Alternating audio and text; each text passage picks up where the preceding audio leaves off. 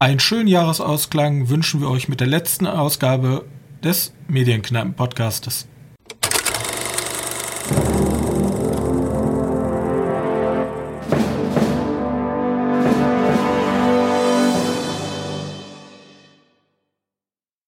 Hallo und herzlich willkommen zum diesjährigen letzten Podcast. Dieses Jahr möchten wir nochmal zum Abschluss einmal Revue passieren, was dieses leicht verkorkste Jahr 2020 eigentlich für die Streaming- und Kinowelt bereitgehalten hat an Titeln. Und dafür darf ich natürlich wieder herzlich begrüßen meinen sehr geschätzten Mitpodcaster Johannes. Hallo. So, ja, das Jahr 2020 wird wahrscheinlich in 100 Jahren, wenn wir mal tot sind, in irgendwelchen Geschichtsbüchern tatsächlich mal stehen. Sagt man ja immer so. Wird das so sein? Ich weiß nicht. Vielleicht wird man sagen, ja, 2020, da war ja die komische Grippe. Ähm, kommt, also kommt ja immer drauf an, was noch kommt, ne? Vielleicht ist 2020 wird immer nur so ganz kurz im Absatz als der Anfang so äh, erwähnt und dann kam die Alien-Invasion. Deswegen ist 2020 nicht mehr so wichtig, aber filmtechnisch war jetzt 2020 nicht so ein Oscar-Jahr, würde ich mal sagen. Naja, viel kam nicht raus. Das ist schon wahr. Also, Leider. sagen wir es so, es wird Oscars wahrscheinlich geben, weil es gibt auch gute Filme dieses Jahr, äh, außer Frage. Bloß in der Kategorie reißen sich da nicht so viele Leute drum. So, also die Kategorien aufzustellen wird wahrscheinlich nicht so schwer sein. Also zu befüllen. Ja, ab und zu, da, da denkt man sich, oh mein Gott, fünf Filme, es sind doch dieses Jahr 14 Filme rausgekommen, welchen sollen wir da nominieren? Und dieses Jahr ist so, mh, hm, also nimmst du halt von den großen Blockbustern, wirst halt, keine Ahnung, so ein Tenet wird wahrscheinlich in sehr vielen Kategorien nominiert sein. Nehme ich jetzt einfach mal an. Ich, ich sag das jetzt einfach. Bester Film also. wird da nominiert sein. Er wird ähm, Best, bester Soundtrack wird da nominiert sein. Beste Kamera wird da nominiert sein. Bester Hauptdarsteller. Also wenn beste ich. Hauptdarstellerin. Bester Nebendarsteller. wenn der für den Haupt. Ach, wenn für den, für den Score nicht nominiert wird, dann bin ich empört. Aber ich bin schon so häufig empört, empört worden von den. Ähm, wer ist er? Von, von der Akademie. Und der diesjährige Oscar für den besten Film geht an Mulan. Äh, war aber witzig. Soundtrack. Uiuiui. Ja, wäre schon witzig. Okay. Wollen wir beginnen? Ja. Okay.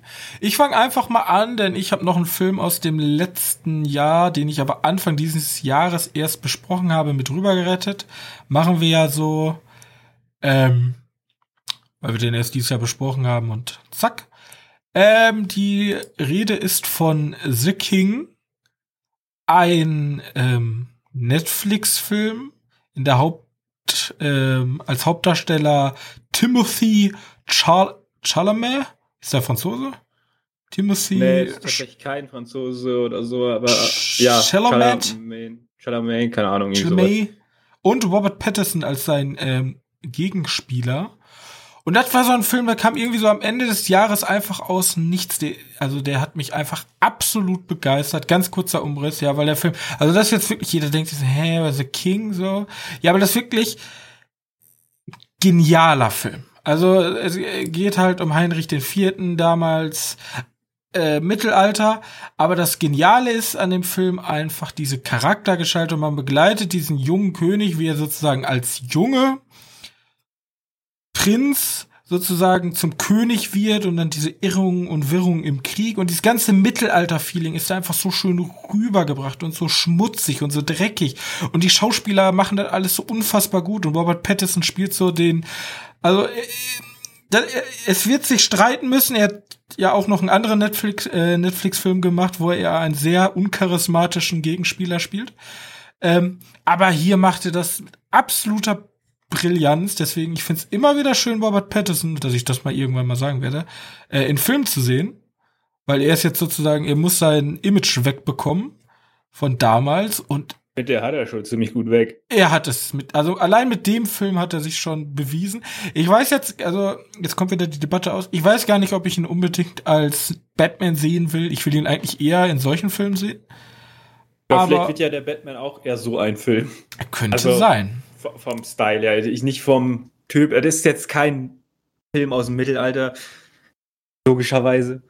Aber ja, vielleicht wird das ja so ein Batman, so ein ernstzunehmenden wissen es noch nicht. Also auf jeden Fall sei euch wärmsten ans Herz gelegt, vor allem jetzt in dieser kalten Jahreszeit, The King, noch von 2019, Netflix-Film. Bitte guckt ihn euch an. Bitte. So. Und eigentlich äh, zur genauen gleichen Zeit erschien, bloß auf der anderen Seite des Streaming-Horizonts bei ähm, Amazon Prime. Die haben einen Film gemacht, The Report. Und da spielt Adam Driver die Hauptrolle und da geht's komplett konträr, geht's um die CSI-Untersuchung der Foltermethoden. Also es geht, der US-Senat beauftragt jemanden, der die CIA untersuchen soll. Nach dem 11. September wollten die nämlich unbedingt wissen, wer hat denn dieses Haus in die Luft gesprengt und wo ist derjenige. Und dazu haben die nicht so schöne Sachen gemacht, aka Waterboarding etc. Und diese, diese Schandtaten hat dann sozusagen in der Rolle von ähm, Adam Driver Daniel Jones aufgedeckt und das ist so eine ganz gritty Biopic. Man sieht eigentlich so ähm, abwechselnd oh, guck mal, wie schlimm das ist, was die gemacht haben, und dann den eigentlichen Prozess dahin, wie langwierig der ist. Haben wir auch noch einen Film dieses Jahr gesehen, der so ähnlich funktioniert, wie langwierig der ist, die ganze Zeit nur Akten sortieren und das entwickelt, entwickelt irgendwie so ein Sog. Einfach genial. The Report, das sind meine kleinen Filme, die ich noch aus 2019 schnell mit rüber retten möchte. Ja, aber wir haben ja auch dieses Jahr erst, erst besprochen. Genau. Natürlich fallen die, die Filme alle beim Oscar-Rennen, wen es dann interessiert, raus, weil die galten natürlich alle für 2019. Ähm, auch andere Filme, die wir wahrscheinlich hier noch mal kurz erwähnen werden, fallen auch fürs Oscar-Rennen raus. Aber die kamen erst in Deutschland, erst im Januar dieses Jahres ins Kino oder, oder vielleicht noch später. Weiß nicht. Ja, wir haben ja auf jeden Fall noch zwei aufgeschrieben. Ich glaube, den ersten Film, den ich auch von deiner schönen Liste markiert hatte, ist tatsächlich ein Film, der dieses Jahr rausgekommen ist. Ja. Und zwar Underwater. Komplett weg von irgendwelchen Dramen oder spannenden gesellschaftlichen Konflikten, die irgendwie aufgearbeitet werden. Einfach ein Horrorflick. Ein kleiner Horrorflick mit, äh, mit Kristen Stewart. Einem weiteren ja. Vampir. Ja, aber die hat den, die hat den auch schon lange, auch schon lange weg, den Titel. Zumindest bei mir. Ähm, und eigentlich haben wir so eine Art Alien oder wer Alien nicht kennt, so eine Art Live, nur unter Wasser. Also sehr tief unter Wasser. Also die Umgebung ist genauso tödlich wie das All. Ähm, ja, und daraus findet sich dann ein ganz schöner kleiner Genreflick. Und ich fand den sehr stylisch gedreht, sehr, also sieht super aus und hat mir auf jeden Fall sehr viel Spaß gemacht. Vor allem ist er spannend und die Spannung trägt der auch den ganzen Film lang. Die ganzen 95 Minuten? 95 Minuten. Und was der gut gemacht hat, ist diese schwere Unterwasser, einfach diese Klaustrophobie, die da entsteht. Ich meine mich zu erinnern, dass die auch echt, also einige Szenen unter Wasser ja, die haben, haben. Die haben diese, es gibt so, so eine Szene, wo die halt wechseln von trocken in, in nass. Aber sonst alles, was dann halt wirklich unter Wasser spielt, also wo die dann in diesen dicken Anzügen sind, äh, das ist dann wieder, das haben sie im Trocknen gedreht und haben so einen, so einen Nassfilter drüber Nassfilter, gesetzt. Ja. Weil ich glaube, mit solchen Anzügen kannst du schlecht unter Wasser drehen. Also, weil die sind ja riesig. Die sind ja, das sind ja fast schon irgendwelche Astronautenanzüge. Wenn nicht sogar dicker. Naja, gut, die sehen aus. Ich fand, die sah so ein bisschen so, aus. So alte Taucherglocken schon fast. Ja, haben genau. so ein genau. bisschen das Design davon. Genau. Gut. Das so. Underwater. Der hat auf jeden Fall Spaß gemacht. Für mich als Genre-Fan auf jeden Fall. Ähm, ja. Äh, jetzt nochmal zu mir auch, hat schon bei den Oscars, glaube ich, einen Oscar abgestaubt letztes Jahr. Ähm, 1917 ein erster Weltkriegsfilm und der hat sich halt größtenteils ausgezeichnet dadurch, dass er mit ein paar kleinen ähm, Schnitttechniken sozusagen wie aus einem Guss wirkt. Also man hat eine lange Kamerafahrt, die unsere beiden Hauptprotagonisten sozusagen verfolgen und sozusagen ähm, das Schlachtfeld, ich weiß jetzt gar nicht, um, um welches Schlachtfeld es geht. Es geht halt um zwei Soldaten, Blake und Schofield, die sozusagen einen Auftrag bekommen, um einen bevorstehenden Angriff der Alliierten zu verhindern, weil es eigentlich eine Falle ist. Die Deutschen haben sich nämlich schon lange zurückgezogen und dieser Befehl muss halt zum ähm, Kommandanten durch. Und deswegen erleben wir dann verschiedene Schauplätze des Ersten Weltkriegs schön in Szene gesetzt, vor allem halt natürlich durch die geniale Kamera. Auch große Empfehlung, wenn man den mal irgendwo jetzt über die Feiertage noch gucken kann. Ja, ich glaube, der ist gerade auch im Angebot bei. Oder ist der nicht sowieso schon im. Na, ich will jetzt nichts sagen. Ich dachte, der wäre schon im Abo. Mach mal kurz äh, weiter, ich muss mal eben das Fenster zumachen. Der ist tatsächlich im Abo auf Sky Ticket. Für die, die es wissen wollen. Fun Fact. Ähm, wieder da. Ich bin wieder da. Okay. Ich mache einfach mal weiter mit, mit dem Pick, den ich jetzt wieder rausgepickt hatte. Und zwar Weathering with You. Der hatte natürlich einen einen ultimativen, schwierigen Auftrag. Er hat diese kleine Erwartungshaltung von dem Vorfilm Your Name, der halt irgendwie, ja, der war halt schon echt ein Film, ne? Also, da den zu toppen, das wird natürlich nichts. Da Ding der Unmöglichkeit. Ähm, trotzdem möchte ich den gar nicht absprechen, dass der trotzdem sehr gut ist. Ja, der ist auch wieder, also gut für alle, die äh, 5 cm per Second oder mit Your Name nichts anfangen konnten, dann werden die mit Weathering with You auch nichts anfangen können. Aber ich finde, der hat eine super süße Geschichte. Die Bilder sind wieder top-notch, wenn nicht vielleicht sogar noch am besten, weil ja, gut. Ja, ja, doch, vielleicht sind die sogar mit die besten Bilder von seiner Filmografie. Ähm, für, für, Fans von den anderen beiden Filmen ist der auf jeden Fall lohnenswert, sich mal anzuschauen. An Your Name kommt der aber leider nicht ran. Trotzdem ein sehr guter Film. Auch, auch teilweise auch spannend, aber nur so ein bisschen. Und ich finde die, die, die Auflösung ganz zum Schluss konsequent. Machen wir mal so. Das ähm, stimmt schon. Wie gesagt, ich habe mittlerweile das Problem, ich erkenne mittlerweile bei ihm eine Formel die ja. sich zu wiederholen scheint. Und deswegen hoffe ich, dass in seinem nächsten Film er mal vielleicht neue Gewässer ausprobiert.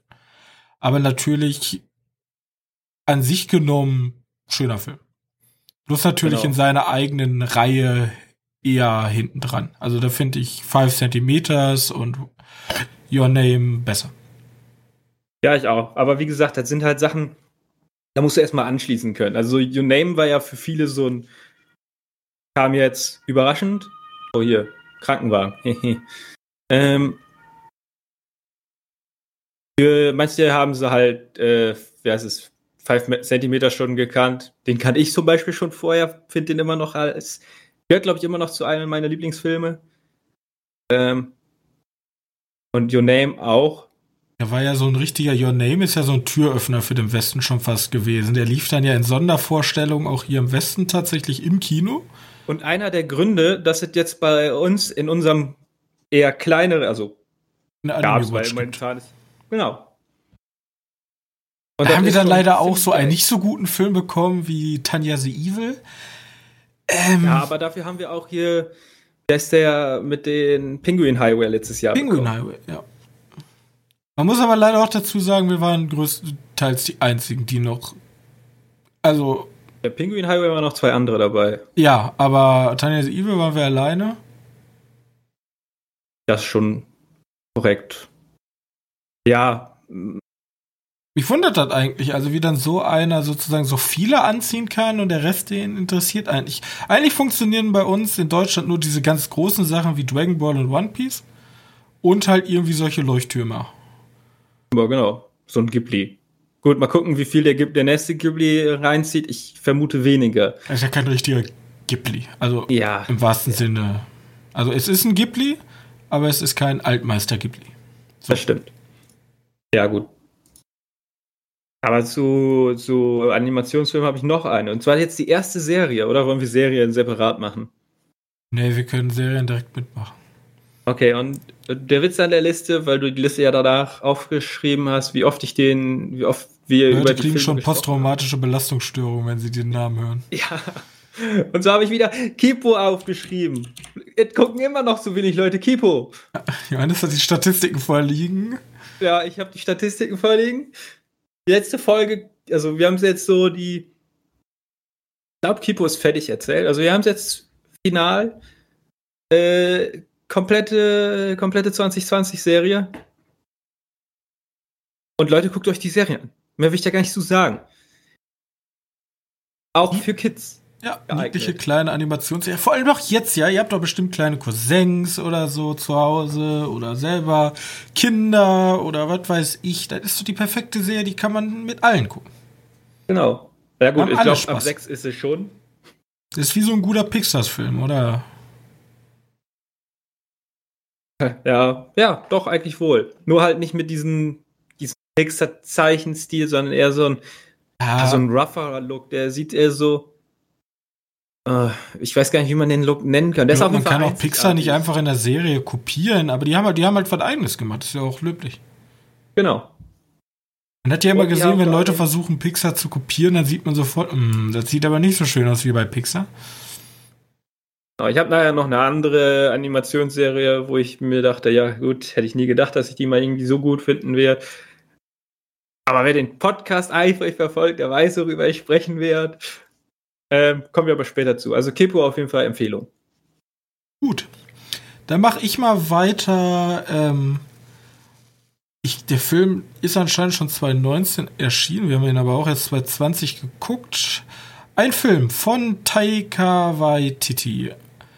Eher einer, ein Regisseur, der eher skurrile Filme macht.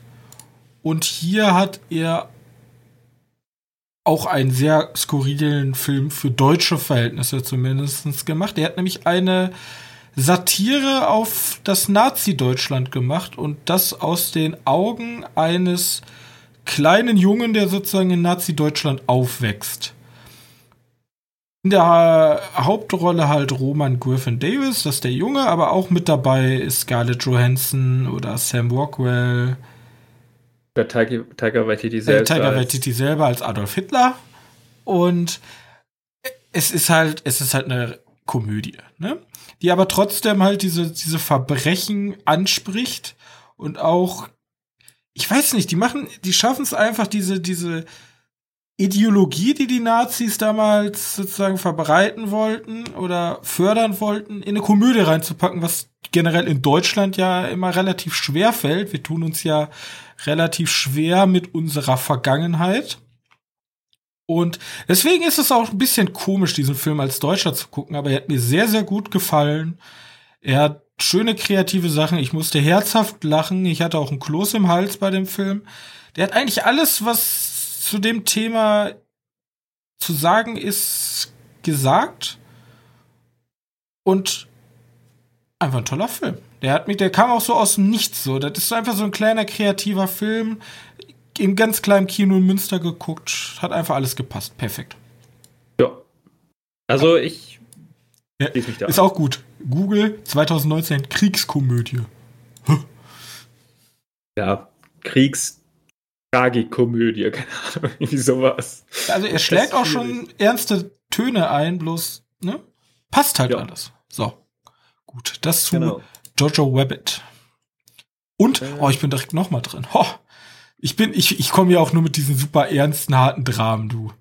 Ich bin hier, diese, dieses Jahr war für mich eher so schwarze Komödie.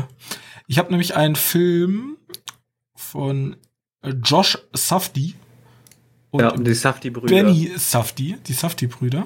Übrigens, übrigens, da im Kurs war ähm, was reinbringen. Die Safti-Brüder haben vor ein paar Jahren Good Times gemacht. Good Times?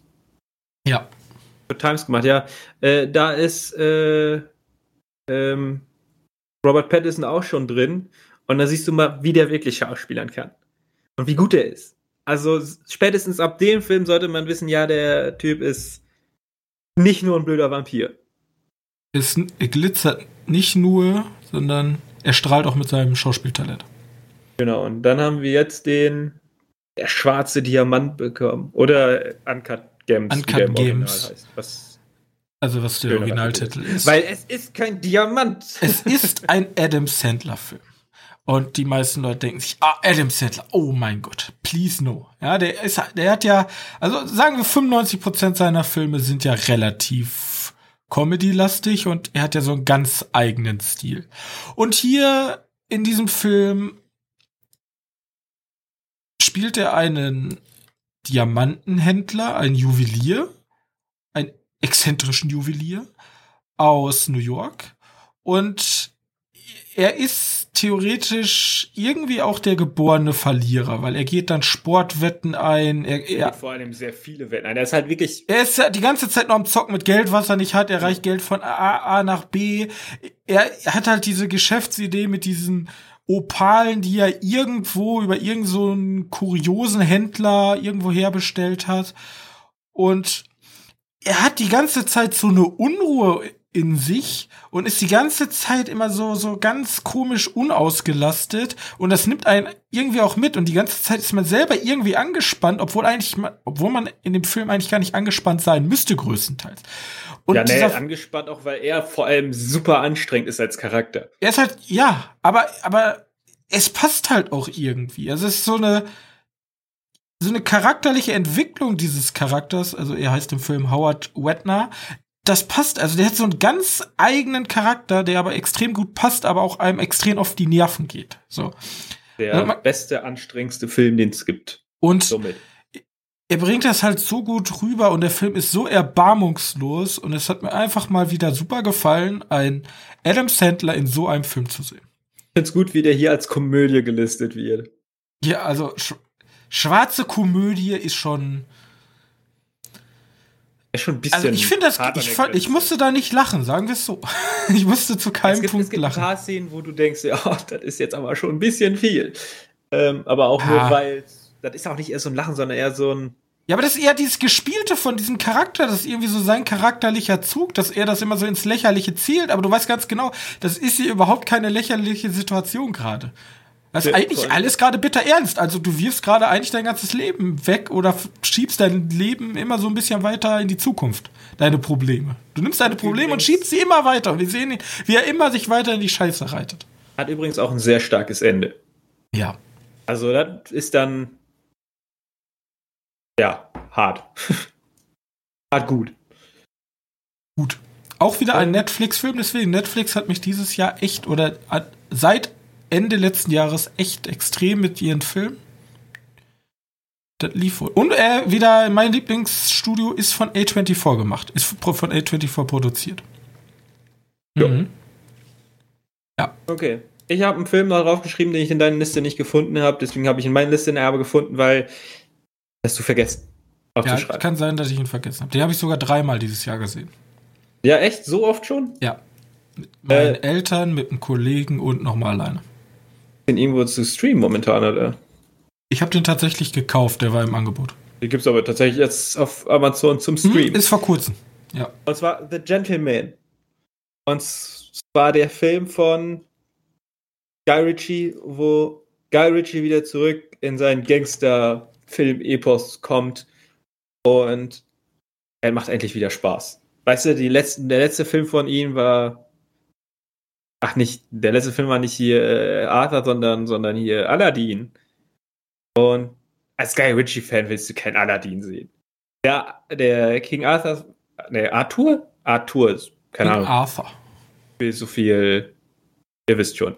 Ähm, der ist auf jeden Fall auch ganz gut.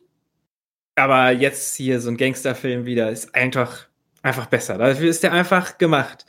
Und dann hast du da einen Cast, der, vor, der immer besser wird, so, so mehr du vom Cast liest. Ähm, und toller Film. Und den haben wir dann noch in der Sneak gesehen. Nur für die Leute, die sagen, ah, der Sneak kommt sowieso nur Scheiße. Nein, in der Sneak kommen auch mal richtig gute Filme. Zum Beispiel Parasite. Ja, und vor allem, du hast halt, du hast halt riesiges Star-Ensemble. Du hast eine coole Geschichte, also die ist wirklich cool, cool erzählt mit eigenen stilistischen Mitteln. Du hast super coole, kuriose Charaktere, ja. Äh, also auch wenn die total ab und zu überzeichnet sind, passen die halt trotzdem von ihrem Charakter her da rein.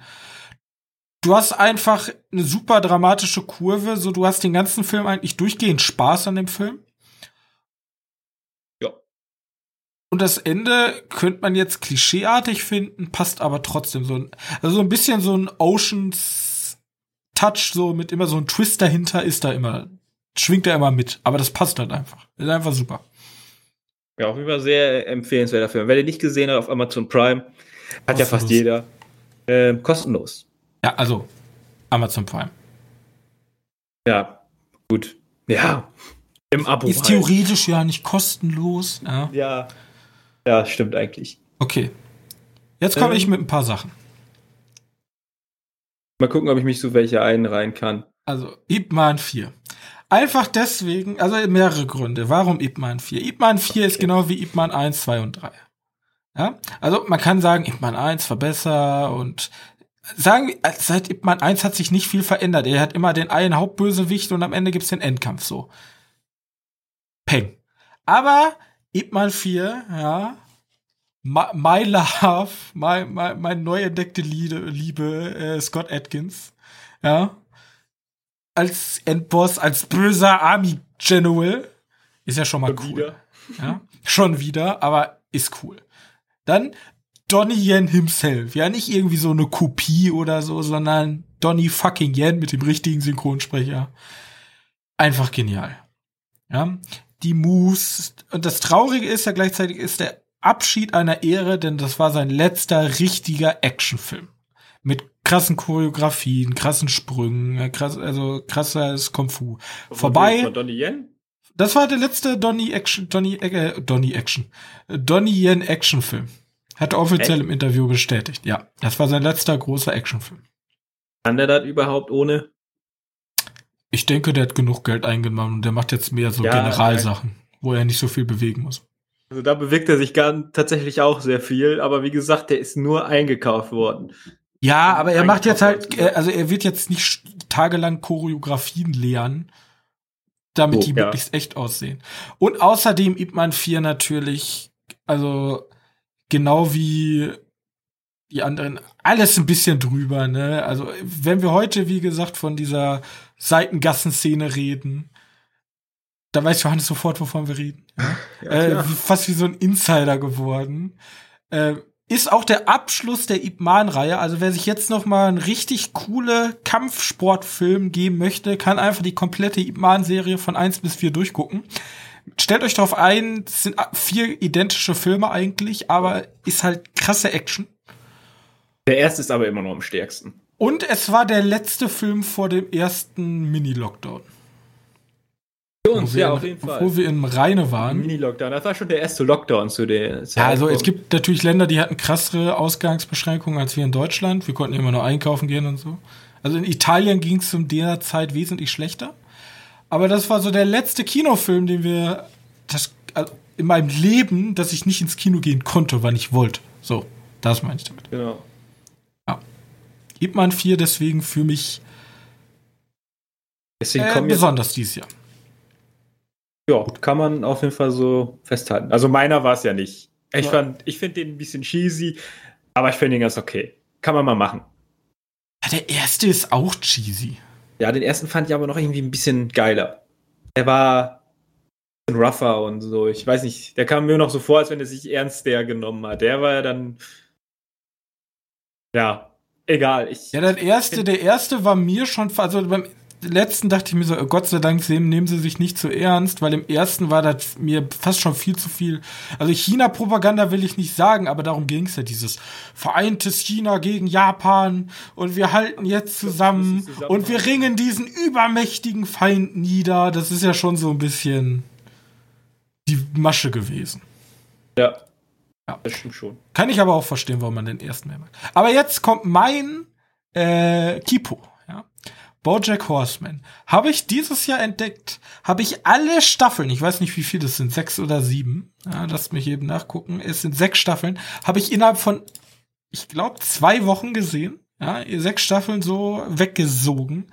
Weil Bojack Horseman war für mich immer so, dass also ich habe es immer wieder mal gesehen bei Netflix. Ich habe auch immer mal wieder gehört, ist cool. Aber ich dachte mir so, ja, ist schon ein bisschen komisch. So ein Pferd als Hauptprotagonist und dann gibt's da aber auch noch echte Menschen und dann gibt's da aber auch noch andere Tiere. Und Bojack Horseman ist halt sozusagen unser Hauptprotagonist und er spielt sozusagen einen nicht gescheiterten Hollywood-Star. Er hat, er hatte halt eine Reality-Show, die super beliebt war, aber danach war Schluss mit seiner Karriere.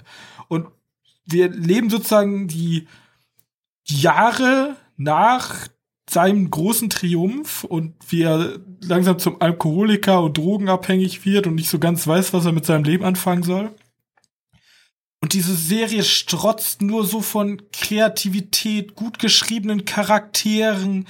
Ich habe noch nie eine Cartoon-Serie gesehen, die so rigoros, also jetzt nicht rigoros wie Game of Thrones, dass Leute sterben, sondern so rigoros Charakter, äh, Charakterentscheidungen durchtrifft. Also da geht dann eine Hauptrolle und die verstreiten sich dann und die sind dann auch verstritten die ganze Serie hindurch. Also nicht so so ein Spaß verstritten, sondern es ist alles so emotional, die Serie, und so gut geschrieben. Bitte guckt euch diese Serie an. Die sieht komisch aus. Die hat so einen ganz komischen Pastelllook. Die ist der Shit. Ja, das ist die beste Netflix Animationsserie, die Netflix zu bieten hat. Mit Abstand. Ich kenne keine bessere. Und ich würde sogar so weit gehen, da kommt noch nicht mal Avatar der die, die Avatar der Herr der Elemente dran. So sehr ich diese Serie liebe, aber BoJack Horseman ist erwachsener. Bei mir, bei mir scheitert's immer noch. Die ist vor allem erwachsen. Die ist ja auch ab 16, die ist, ne? Sie, sie ist super erwachsen. Es werden super ja. ernste Themen angesprochen. Und das ist auch so eine Mischung aus schwarzem Humor, normalem Humor und Drama. Aber die ist so unfassbar gut. Ich habe dreimal die erste Folge angefangen. Ich habe dreimal abgebrochen. Dieses Jahr habe ich mir die erste Staffel und als ich reingekommen bin nach der dritten und vierten Folge, da habe ich das so durchgesucht und da kam halt genau als ich angefangen habe auch noch die allerletzte Staffel und das Ende ist also ich habe selten so ein gutes Ende in einer Serie gesehen. Das ist gut. Wie gesagt, ist die mit Abstand einer der Serien mit dem schwierigsten Einstieg. Ich habe auch, die hat fast fünf Sterne bei Google. Ich gehe ja immer, ich, ich habe ja immer so die, meine Zusammenfassung bei Google immer stehen und dann gucke ich ja ab und zu auch einmal aus Spaß so, was schreiben denn die Leute bei Google? So, die nehmen dann so verschiedene Bewertungen aus verschiedenen Portalen zusammen. Ja, und da sind nur fünf Sterne. Die vier, drei, zwei und ein Sterne, die sieht man kaum. Da sind nur fünf Sterne. Alle Leute, die gesehen haben, approved, geilste Serie der Welt. Ja, guckt euch Bojack Horseman an. So, da wollte ich euch nochmal mit auf den Weg geben. Weil ich habe ich hab auch, es gibt ja auch irgendwie so diese ganzen anderen Serien, die so beliebt sind. F is for Family und Tuka and Bertie, das ist so eine andere Serie, die ist jetzt relativ neu. Auch eher für erwachsenes Publikum, da waren alle nicht meine. Aber die, das ist das Wahre. Guckt's euch an. Bitte. Ende. Ja, ich brauche meinen Kindergarten bei Animationsserien eher. Vielleicht kommst du auch irgendwann mal dazu, diese Serie eine Chance zu geben, dass der sich auch mal mit ernsten und lustigen Themen auseinanderzusetzen. Hey, du bist noch mal dran. Ich bin noch mal dran, aber das ist weder ein Film, Serie, das geht einfach um diesen ganzen Queeby. Weil ich denke, also dieses Konzept Queeby, ich guck auch andere Filmpodcasts oder ich guck, ich höre Filmpodcast, ich lese News und Queeby ist in Deutschland nie so ganz angekommen. So, also generell. Haben wirklich wenig Leute darüber berichtet ich sag mal so, ich, ich nehme das jetzt einfach mal raus, wir waren so der journalistische Vorreiter dafür. Ja, also wir haben eindeutig. eigentlich. Ja, also wir, wir haben eindeutig über Quibi am meisten berichtet. Und ich fand es eigentlich mal interessant, so innerhalb in so einem Mikrokosmos vom halben Jahr zu sehen, den Aufstieg und Fall von Queeby. Also Aufstieg nicht so ganz, also den Fall von Queeby. Ähm, und ich habe es ja tatsächlich einen Monat mitgemacht. Ich habe ja diesen, oder einen Monat, ich habe diese gratis Monate ja mitgenommen. Und ich habe ja das Potenzial, also ich kann verstehen, warum da Leute hingegangen sind und gesagt haben, eine Milliarde Dollar ist. Aber ja. ich, ich habe ja auch schon prophezeit, da wird irgendwas von Netflix, das spreche ich ja immer wieder an. Und ich will einfach nur sagen, ich fand es super interessant, das Konzept. Ich glaube, dass, oh Gott, jetzt sagst du mit Gmail. Äh, außerdem, ich glaube, dass das Konzept eine große Zukunft hat, aber nicht in sich gekapselt, sondern bei irgendeinem großen Streaming-Anbieter. Und ich bin gespannt, zum einen zu erfahren, was mit den Serien passiert, weil die Serien waren super interessant. Das hätten theoretisch auch so YouTube-Serien sein können. Also von so richtig großen YouTubern, die so eine, diese YouTube Original, kennst du ja? Da ist ja auch ein Cobra Kai durch entstanden. Ja, ja.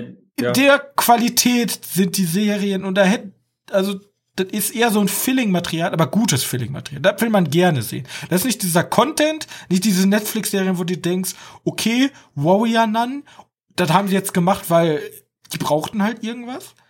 Sondern das so Sachen, die guckst du dir gerne, wenn du nicht so viel Zeit hast, guckst du dir gerne an. Erstes äh, Hauptbeispiel, äh, 50 State of Way. Äh, habe ich ja nicht ja, so viel drüber erzählt, aber da gibt's diese Serie, da gibt's ja in Amerika immer diese größte Bratpfanne der Welt, etc., etc. Und da gibt's dieses größte Wollknäuel oder Garn der Welt.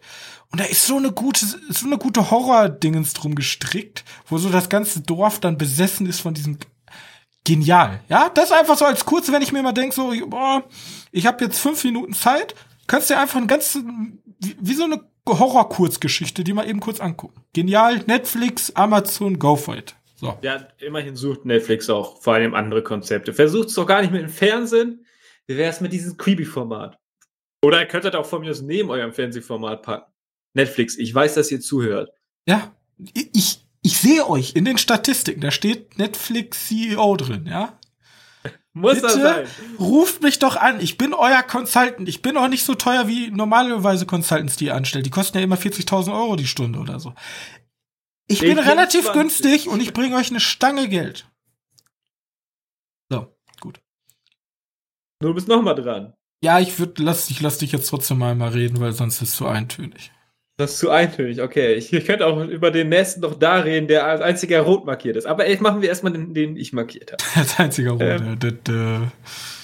Und zwar rede ich ja, wir haben ja schon wieder, schon wieder eine Animationsserie. Irgendwie kommen mir so vor, als wenn ich fast nur bis jetzt Animationsserien. Der immer mit seinen Kinderanimationsserien. Ja, habe ich ja gerade schon angesprochen. Diesmal She-Ra. Diesmal was für Mädchen, nein. Sogar was für Mädchen, ja. Ich weiß gar nicht, wie ich dazu gekommen bin, die zu gucken. Ich werde wahrscheinlich irgendwie so nebenbei und dann habe ich mir gedacht, oh, die ist eigentlich gar nicht, gar nicht so schlecht. Und seitdem bin ich in diesem Bubel. Ähm, ja, es ist halt eine, ja, wie gesagt, eine Kinderanimationsserie, wo du Prinzessinnen zuguckst, wie die versuchen, einen riesigen Schurken zu besiegen. Alles bekannt aus dem Shira-Universum, was es ja schon mal gab. Nur ist es diesmal mit neuen Charakteren, mit einer neuen Shira und hat auch schon eine gewisse Fangruppe um sich geschart. Ich weiß aber nicht, was das für eine Fangruppe ist. Gibt es ein Shira-Reddit? Es gibt natürlich, es gibt ein Shira-Reddit. Ähm, es gibt sogar für ein Reddit für die einzelnen Charaktere, also komplett oh. bescheuert. Ähm, ja, ich will einfach nur sagen, dass die Serie tatsächlich ganz gut ist. Da muss man, da muss man auch mal. Shira größer Kipo? Nee, ich finde Kipo cooler. Okay. Aber Shira ist so eine Serie, die, die ich besser verfolgt habe. Weißt du, Shira hat meiner Meinung nach die größte, bessere Geschichte, aber Kipo hat die interessanteren Charaktere. Okay, das ist doch mal ein gutes Schlusswort. So. Aber ich finde die beide extrem gut und habe mich gewundert, wie gut hier. Ich glaube, DreamWorks Animation ist da, die für Netflix die Sachen machen. Ähm, was für gute Sachen die abliefern. Und da habe ich versucht, bei einer anderen Staffel, davor, äh, bei der anderen Serie von DreamWorks, äh, macht mal erstmal nur die zwei, andere ist vielleicht nicht so gut. Guck mal danach, Cam. So soll ich weitermachen mit dem einzigen, der rot markiert ist. Ja, mach mal. Ich muss dann mal gucken, wie ich die acht Filme in Folge, die ich angezeichnet habe, dann rüberbringe, aber. Sonst mache ich da welche, welche auch von mit, weil Immerhin sind ja wirklich acht Filme. Immerhin sind davon welche, die ich auch eindeutig markieren würde. Ähm, ja, ich lasse auch ein paar raus. Ja, ein bisschen viel. Ja, wir sind ja hier kein Werbekanal für Netflix und Amazon. Warum nicht? Netflix, Amazon. ähm, so, nee. machen wir Werbung für Netflix. Für den einen Film, den wir rot markiert haben. 365 Days oder 300. Ja, ist egal. Ähm, warum dieser Film rot markiert ist und warum wir ihn jetzt erwähnen? Der ist halt wirklich furchtbar scheiße. Und das ist der einzige Grund, warum wir ihn markiert haben. Vielleicht sogar gefährlich, Fragezeichen. Vielleicht sogar gefährlich, ja. Direkt mal erstmal die Kooperation mit Netflix kaputt machen. Steht die ja. auf Vergewaltigung? Wir wissen es nicht. ja, irgendwie so. Ähm, ich habe mir den tatsächlich auch wirklich nur angeguckt, weil ich wissen wollte, wie scheiße er wirklich ist. Und ja, er ist komplett scheiße. Ähm, Fakt ist, Chance, dass er einen zweiten Teil kriegt, ist verdammt hoch. Und dann nimmst du ja immer als Beispiel gerne Varian dann, als wir müssen einfach nur Schund produzieren. Ich hoffe, dass Varian dann eher eine zweite Folge oder Staffel bekommt als der Scheiß. Das Problem ist, Warrior Land ist für mich kein Schund, Warrior Land ist für mich einfach belanglos. Also es kann halt, keine Ahnung, in Ordnung ja, sein, aber in Ordnung ist für mich halt zu wenig. So, da ist mir meine Zeit zu schade für die Serie, die, die, die, die klaut mir Zeit und das verzeih ich ihr nicht. Die ist da halt nicht gut genug, die ist mir nicht würdig, um so gemein zu sein. Das stimmt auch. Da kann man auch vor allem wirklich bessere Serien gucken. Ja. Die zum Beispiel danach ansprechen könnten. Ich weiß nicht, ob du die überspringen möchtest. Ich will sie aber nicht überspringen. Ähm, also 365 Tage ist einfach nur eine Warnung. Leute, wenn ihr meint, in irgendeiner besten Liste im Fernsehen ist zum Beispiel 365 Tage aufgelistet, dann schlagt euren Fernseher kaputt. Oder verklagt den Fernsehsender. Ganz viel Blödsinn wird da erzählt. Da ist wirklich nur Schund. Na gut, das zu 365 Tage. War ein Kack. Ähm, ich würde ganz kurz nur eben einwerfen, Plagi Breslau. Weil ich fand es einfach interessant, mal aus einem anderen Land, weil da habe ich dieses Jahr gar nicht so viel von mitbekommen. Also generell internationales Kino. Man kriegt ja immer relativ viel deutsches und amerikanisches Kino mit. Vielleicht auch noch ein bisschen England, Frankreich. Aber Pragi Breslau, sozusagen Krimi-Thriller aus Polen, bisschen an Sieben angelehnt, hat mir sehr, sehr gut gefallen. Sehr, sehr dreckig, auch sehr, sehr polnisch super. Einfach mal gucken. Äh, ich weiß gar nicht, wo man den gucken kann. Ich glaube auch bei Netflix oder so. Irgendwo guckt euch einfach mal Plagi Breslau an. Genau. Gut. Ähm, soll ich weitermachen, weil dann kannst du die nächsten hier machen wieder. ja, ich habe schon ein paar rausgenommen. Ach so. Das Tenet bloß drin. Den braucht doch keiner, der war doch nicht so wichtig dieses Jahr. Äh, ja, aber lass erstmal mit Ju-On weitermachen. Möchtest du das machen? Ich wollte also zu Ju-On äh, gibt es generell gar nicht so viel zu sagen. Es beschreibt die, Gesch die Vorgeschichte von Wing. Nein, nicht Wing. Nee, äh, äh, Grudge. Ich komme schon durcheinander. Von äh, The Grudge eines der asiatischen Horrorphänomene neben The Wing. Und vor allem den J-Horror groß gemacht haben in den 2000ern. Genau. Und hat halt auch so einen ganz eigenen Erzählstil, der dann über mehrere Zeitebenen geht und sehr, sehr verschachtelt ist. Und man muss auch immer gucken, dass man ungefähr mitkommt, weil die springen sowohl in den Zeitebenen in der Zeit als auch unter den Zeitebenen hin und her. Aber trotzdem hat mich das irgendwie gefesselt und so eine ganz nur morbide Art von Horror in mir ausgelöst. Gar nicht diesen Quatsch Jumpscare-Horror ist er halt, ähm, sondern so ein eher Grusel vor Objekten und Häusern. Ja, also dieses Haus an sich war mir schon gruselig genug. Da brauchte ich gar nicht irgendwelche untoten Mädchen drin, sondern ähm, auch diese Geschichte dahinter, wie ist denn das Mädchen überhaupt so böse geworden? Und auch dann das Finale, was sehr, sehr kurios war, aber mir trotzdem irgendwie gefallen hat. Auch sehr kurze Folge, äh, kleine Empfehlung von mir. Also ja. eher eine Empfehlung für alle J-Horror-Fans. Alle anderen werden sich denken, what the fuck gucke ich hier eigentlich? Also, die genau. werden einfach nur verwirrt sein. Vor allem auch für Fans, die nicht einfach nur einen Jumpscare haben wollen. Weißt du, weil der Film funktioniert auch eher wie so eine Abwärtsspirale. Am Anfang ist der noch nicht ganz so gruselig. Aber ich finde, der, du kriegst richtig mit, wie der pro Folge einen draufpackt. Ja, wie so eine Mangel, und, die sich immer weiter zuzieht. Genau. Ja. Und, und da du nur sechs Folgen hast, geht das verdammt schnell. Wir haben den an einem Art durchgeschaut. Ähm, mhm. Aber wie gesagt, der ist schon sehr, sehr speziell. Also es werden halt wirklich Leute da sitzen und sagen, was eine Scheiße. Vor allem, vor allem weil es irgendwann auch schwarz-weiß wird. Und dann ist das auch komplett seltsam. Er ist wirklich, wenn man den Film einfach mal so erzählen möchte, ist das wirklich schwierig.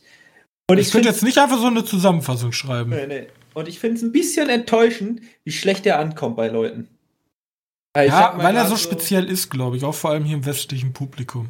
Ja, vielleicht gehen auch Leute daran, oh ja, The Grudge hab voll gefeiert, voll, voll gruselig. Und der Grudge funktioniert ja wirklich. Ich komme irgendwie durch aus den unmöglichsten Situationen bin ich auf einmal da. Ich bin das Gruselmädchen. Ja, genau. Und, und der macht jetzt was anderes.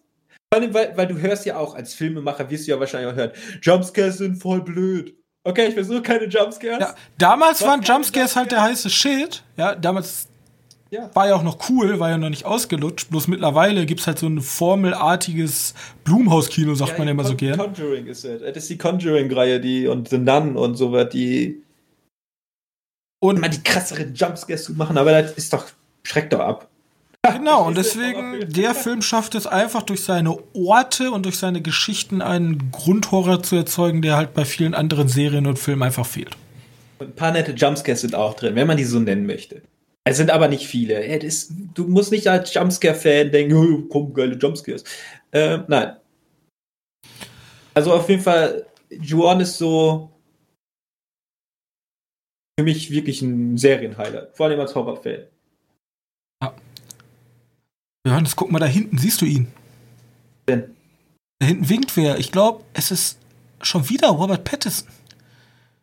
Der, der winkt aber schon die ganze Der winkt schon das ganze Jahr. Was ist los mit ihm?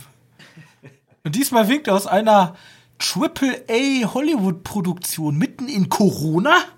Fragezeichen. Das ist ja. korrekt. Tenet. Ich habe nur ein Wort für euch. Tenet. Ähm, Grundsatz. Grundsatz oder auch Lehre oder auch Dogma, sagt mir Google. Wusste ich nicht. Dogma wusste ich auch nicht. Grundsatz verwenden die im Film immer. Das ist nämlich im Deutschen nicht übersetzt. Also, ich meine, ist im Deutschen wohl übersetzt. Außer ein einziges Mal. Ganz am Anfang ist es nicht übersetzt und danach ist es der Grundsatz. Grundsatz. Der Grundsatz ist es, okay. Man muss ja einmal sagen, warum der Film Tenet heißt. ja, blöd, ne? Wenn man deutsches Grundsatz ist nicht so ein cooles Palindrom.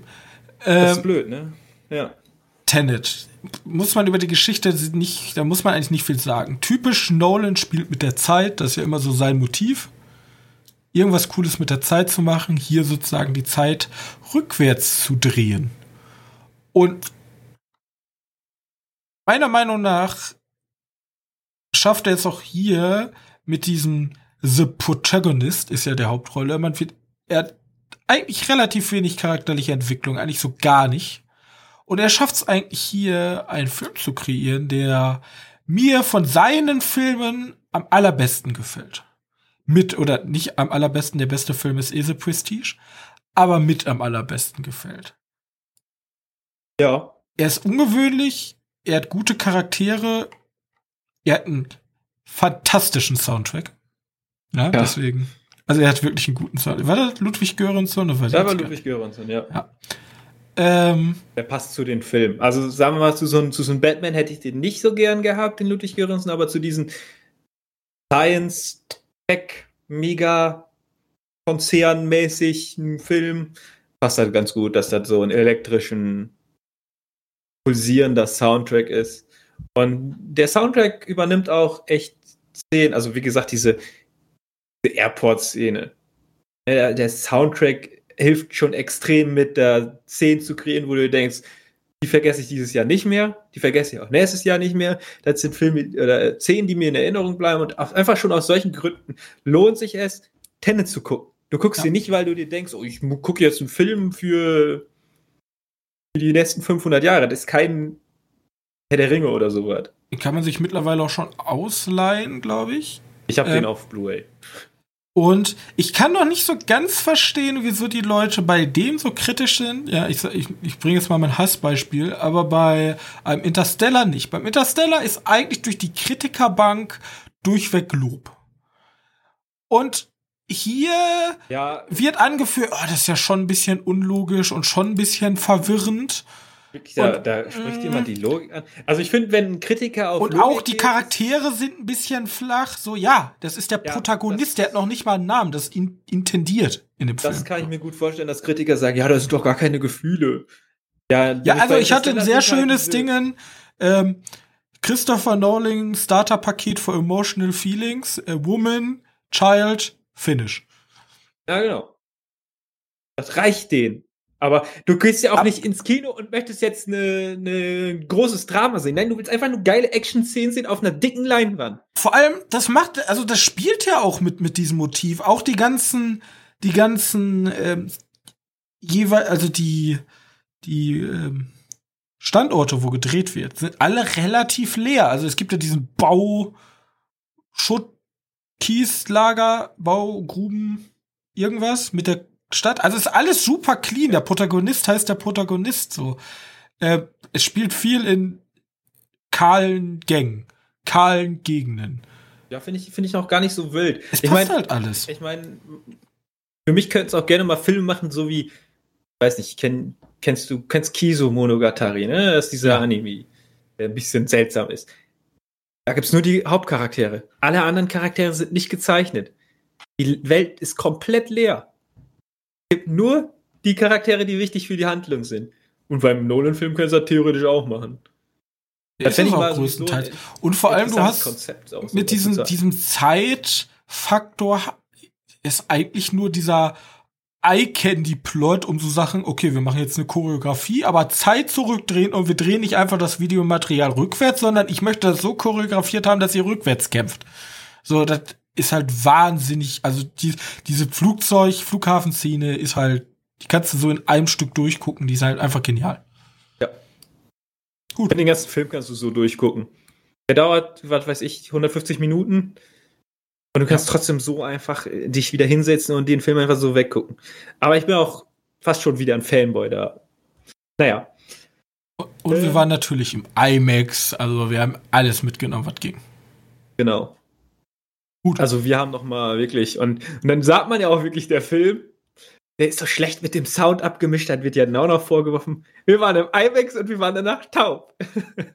Ist halt echt so. Also allein die allererste Szene, die, die hat mich in den. Jeder Schuss hat mich in den Stuhl gedrückt. ja, aber, Aber es war geil. Ich fand's, ich fand's einfach Genau, genial. es, es war geil. Ja. Ah ja, schöner Film. Auf jeden Fall, das ist so wahrscheinlich der größte Film des Jahres. Gab es, glaube ich, sogar ein Interview, wo Nolan darauf geantwortet hat, dass selbst irgendwelche Regisseurkollegen ihn angerufen haben oder angeschrieben haben mit dem Sound. Und ich weiß, ich weiß leider nicht mehr, was er darauf geantwortet hat. Also er hat, auf, er hat sie auf jeden Fall alle gedisst. Das weiß ich noch. Ich weiß bloß nicht mehr, was er gesagt hat. ja, okay. Keine Ahnung. Er hat sie hops genommen. So, ähm, gut. Machen wir weiter. Ähm, trotzdem Kritik, Idioten. Also den Film jetzt zu releasen, das ist einfach nur, Ja, ich, ich habe ja. den längsten Kino und ich möchte den jetzt euch gerne zeigen und ähm, Ja, für ja, mich ist hat, aber hat halt nicht funktioniert, ne? Hätte ich dir noch vorher sagen können. Ähm, generell interessantes Thema, ja, jetzt ist ja rausgekommen, Warner wird ver richtig verklagt jetzt. Also so richtig, richtig öffentlich, nicht so unter der Hand, sondern richtig von Legacy. Also da kommt noch einige. Nächstes Newsjahr wird wahrscheinlich sehr interessant. Da kriegen wir Das die stimmt. ganzen Corinna-Nachwehen. Ja. Ähm, Oder wir sind auch noch mittendrin.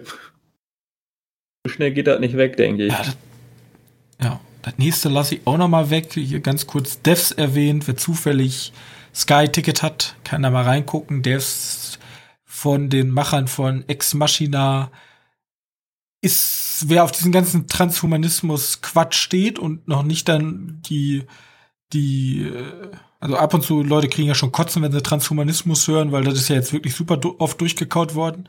Aber die, die holen halt so einen Twist rein, der super esoterisch ist und super viel mit Gott und was ist der Mensch für Gott und was ist die Welt.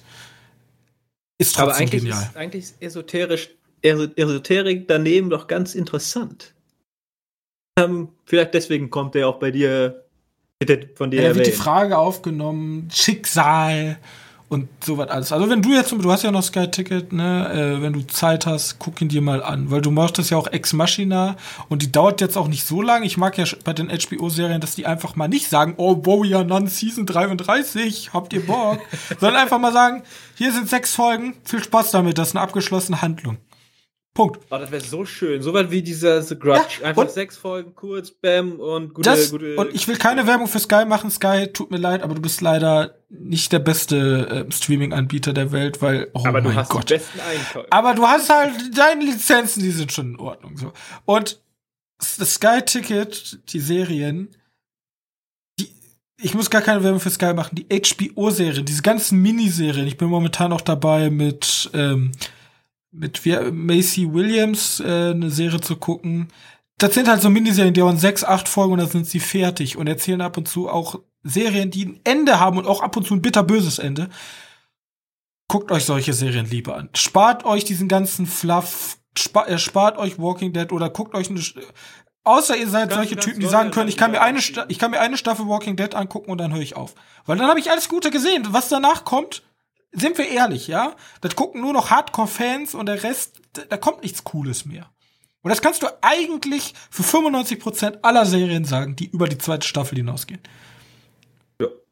ja. Es gibt also Sachen wie Avatar, die brauchen dann halt ein bisschen mehr, um ihre Geschichte zu entfalten, weil das ein Epos ist, der erzählt wird. Ja, du meinst jetzt die Serie, ne? Ja, aber es gibt halt auch Serien, die einfach mehr, mehr, mehr, mehr, einfach nur, weil die Leute mehr wollen. So. Das wird nicht besser. Guckt euch hier Stranger Things an. Ja, die erste Staffel ist mega. Danach nimmt es nur noch ab. Und ich weiß, dass ich damit Leute auf den Fuß treten werde, weil die denken, oh, Stranger Things ist auch mega geil. Ja, die erste Staffel. Punkt. Na gut, mach, mach mal weiter mit. Äh, An, äh, der beste Anime dieses Jahr, unangefochten, Great Pretender. Beste Anime-Serie auf jeden Fall. Serie. Ja. Ich muss ja überlegen, was gibt's denn? Was Guy Ritchie-mäßig haben wir einen Räuber. Haben wir Räuber? Sind das Räuber? Wir haben Pretender. Was also, heißt immer äh, Pretender? So Betrüger. Trickbetrüger, ja. die halt böse Menschen ausnehmen. So Ocean's Eleven. Wir haben Ocean's Eleven als Anime. Guckt euch ihn an. Ganz eigener Stil. Super interessant. Wird auch, wird auch manchmal ein bisschen größenwahnsinnig, aber wenn man. Wird größenwahnsinnig, kann es aber auch werden, weil es ein Anime ist. Genau. Ja, mehr will ich da eigentlich nicht zu sagen, weil ja, da haben wir so oft schon drüber geredet. Das ist eine super süße Serie und das ist tatsächlich wird, wo ich mir mehr Folgen von wünsche. Aber, ja, aber das, einmal im Jahr reicht. Das ist auch, also ganz, das ist wieder was anderes, weil das ist, das ist so wie die Simpsons so. Da passiert jede Folge, also theoretisch, die haben ja jetzt einen großen zusammenhängenden Plot gehabt. Aber da kann man halt Sachen erzählen, genau wie im Star Wars Universum, einfach andere Episoden erzählen. Und dann ist das für mich fein für die Fans. Aber einfach die Geschichte nie enden wollen zu lassen wegen des Geldes, so. Nee, nee, nee, nee, nee, Hauptcharakter, du darfst nee, nicht nee, sterben, nee. weil wir brauchen dich noch. Für mehr auch, Geld. Wir können auch liebend gern neue Charaktere reinbringen. Ja, also ganz ehrlich, von mir aus Oder könnt ihr die komplette, Team. die komplette Crew austauschen. Hätte ich keine Rolle mit, wenn die genau vom gleichen Niveau die Charaktere haben, habe ich doch kein Problem mit. Im gleich, also mit dem gleichen Zeichenstil, gleiche Abenteuer erleben, bloß mit einer anderen interessanten Cue, mit neuen interessanten Geschichten, gar kein Problem. Genau. Ich, ich bin da nicht jemand, der sagt, aber mein Darth Vader, der muss mit, der muss jetzt als Machtgeist unbedingt wiederbelebt werden. Ja, nee. Weil das ist halt für mich, also dieses generell, dieses Zeit zurückspulen und Leute wiederholen, auch dieses neue Zeitlinie aufmachen, ist halt meistens für mich eher ein Beweis für schlechtes Storytelling. Oder wir wussten nicht, wo, wo wir anfangen wollen und wie es dann endet. Ja, das ist schlechtes Storytelling. ich habe übrigens, ja, oder schlechte Planung. Ähm, Sieht man jetzt, äh, bei X-Men. Da wussten wir gar nicht, was abgeht. Also, als die angefangen haben mit X-Men. Das stimmt. Deswegen sind die Filme äh, auch so geworden. Äh, ich habe jetzt noch einen Film rausgepackt, der perfekt ist für Winter. Äh, es ist winterlich, es ist am Schneien, und wir gucken zu, wie jemand mit ihrem Freund zum ersten Mal zu deren Eltern fährt. Also für, nicht deren, sondern für seinen Eltern fährt. Also sie, die, die Eltern ihres Freundes kennen. Und darum wird eine komplett seltsame Geschichte gestrickt. Da muss man einen Kopf für offen halten, weil das ist wirklich alles komplett seltsam. Basiert auf einem Buch, wovon ich den Namen gerade vergessen habe. Wahrscheinlich heißt das Buch I'm Thinking of Ending Things. Ja, so heißt das Buch. Ähm und das ist von, von, von Charlie Kaufman, der Film. Er hat auch Drehbuch geschrieben. Wer nicht kennt, ist bekannt für Being John Malkovich oder Adaptation. Ähm, und der hat jetzt auf Netflix seinen Film, diesen Film realisiert, der ganz viele seltsame Situationen hat. Falls du dich nicht mehr daran erinnerst, das ist dieser Film, wo im Trailer der Hund sich nicht aufhört zu schütteln. Ja, also das generell der Trailer schon super surreal. Genau, und so ist der ganze Film. Und der hört auch nicht auf. Bis du irgendwann verstanden hast, worauf der hinaus möchte. Und du hast halt Jesse Plemons, Tony Collette, äh, keine Ahnung, wir haben noch ein paar andere, wie heißt Jesse Buckley ist ja kenne ich jetzt nicht so. Ähm, die machen das alle ganz toll. Wirklich, dann hast du diesen komplett seltsamen Film da und du denkst dir auch nur noch so, ja, was passiert hier? Und der ist auch nicht, gut, der ist so relativ, der dauert zwei Stunden, 14 Minuten. Aber der kommt dir teilweise auch sehr lang vor. Und du denkst die ganze Zeit irgendwie so, jetzt gleich kommt ein Axtmörder von hinten, weil diese Szenen sind halt auch irgendwie gruselig gestrickt. Das ist schon, hat schon eine Art Horror. Also, du musst vorstellen, dass Horror ganz ohne Horror. Also für Leute, die wieder Jumpscares Man erwartet feiern, immer was, aber da kommt nichts. Ja, genau, da kommt wirklich nichts. Und dann irgendwann blickst du durch, was der Film erzählt und das ist halt eigentlich ein ganz trauriger Film. Und das ist wirklich. Ha, ist schön in seiner, in dem, wie traurig der ist und äh, vielleicht kennst du die Fieberträume als, als Kind, die Eltern zu verlieren. Also nicht irgendwie zu verlieren, dass sie sterben, sondern die, du bist irgendwo und dann sind da auf einmal die Eltern weg, du weißt nicht, wo du hin musst. Gefühl. Als Kind verloren mhm. zu sein. Ähm, das weckt der Film. Und das ist natürlich eine Art Horror. Und vor allem, wenn du dann so als Erwachsener oder von mir aus als Jungerwachsener da, da dran sitzt, dir den Film anguckst und dieses Gefühl ist ganz komisch. Du denkst dir wirklich so, super unangenehm. Wirklich unangenehm. Und deswegen, der Film ist eindeutig so mit einer der Highlights im Jahr. Und dann haben, da haben echt wenig drüber gesprochen. Ähm, muss man aber auch was abhaben können, dass das schon so seltsam ist. Also wirklich, die Farben sind, sind teilweise reich und manchmal auch komplett verwaschen und arm und ja, ganz, ganz seltsamer Film. Auf jeden Fall aber Empfehlung für jeden. Jeden, der sich selbst Cineast nennt. Oh, I'm thinking of ending things. Genau. Empfehlung.